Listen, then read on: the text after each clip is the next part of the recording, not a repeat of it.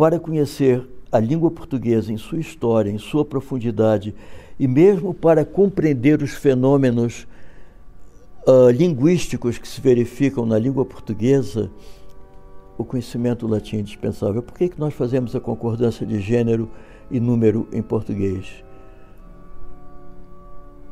Porque o latim já fazia.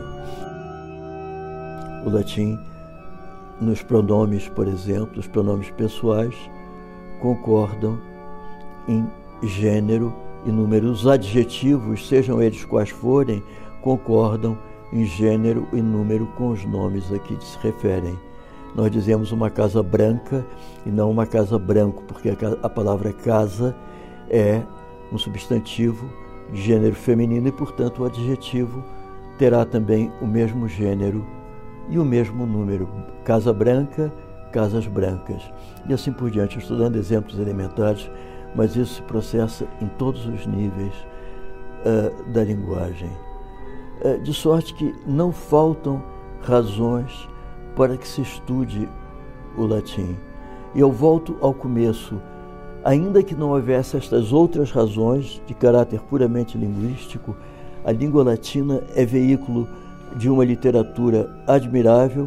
Uma grande parte se perdeu, mas o que, o que ficou, nós podemos dizer, é o que há de melhor. E há ainda um último argumento, que é o último, mas não o menos importante, last but not least. A língua latina é a língua oficial da Igreja Romana, nossa mãe. Em latim são celebrados os sagrados mistérios da missa, são administrados os sacramentos. Nós temos, como católicos que somos, nós temos o dever de conhecer a língua litúrgica da Igreja Romana, de, da nossa Igreja. E também por isso nós estudamos latim. E não podemos perder de vista que a poesia latina não é apenas a poesia escrita pelos clássicos do período de ouro da língua latina.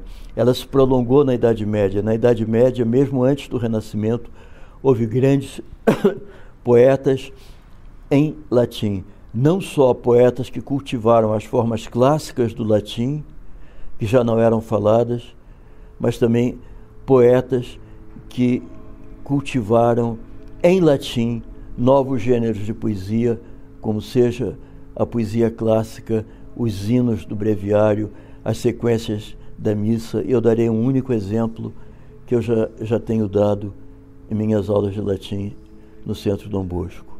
É a missa e o ofício divino da festa de Corpus Christi, uma festa instituída no século XII ou, ou no comecinho do século XIII, eu não me lembro da data, mas quem foi encarregado de escrever os textos da missa e do ofício divino foi um teólogo genial que era também, com toda certeza, o maior poeta sacro da língua latina que se chamava Frei Tomás de Aquino.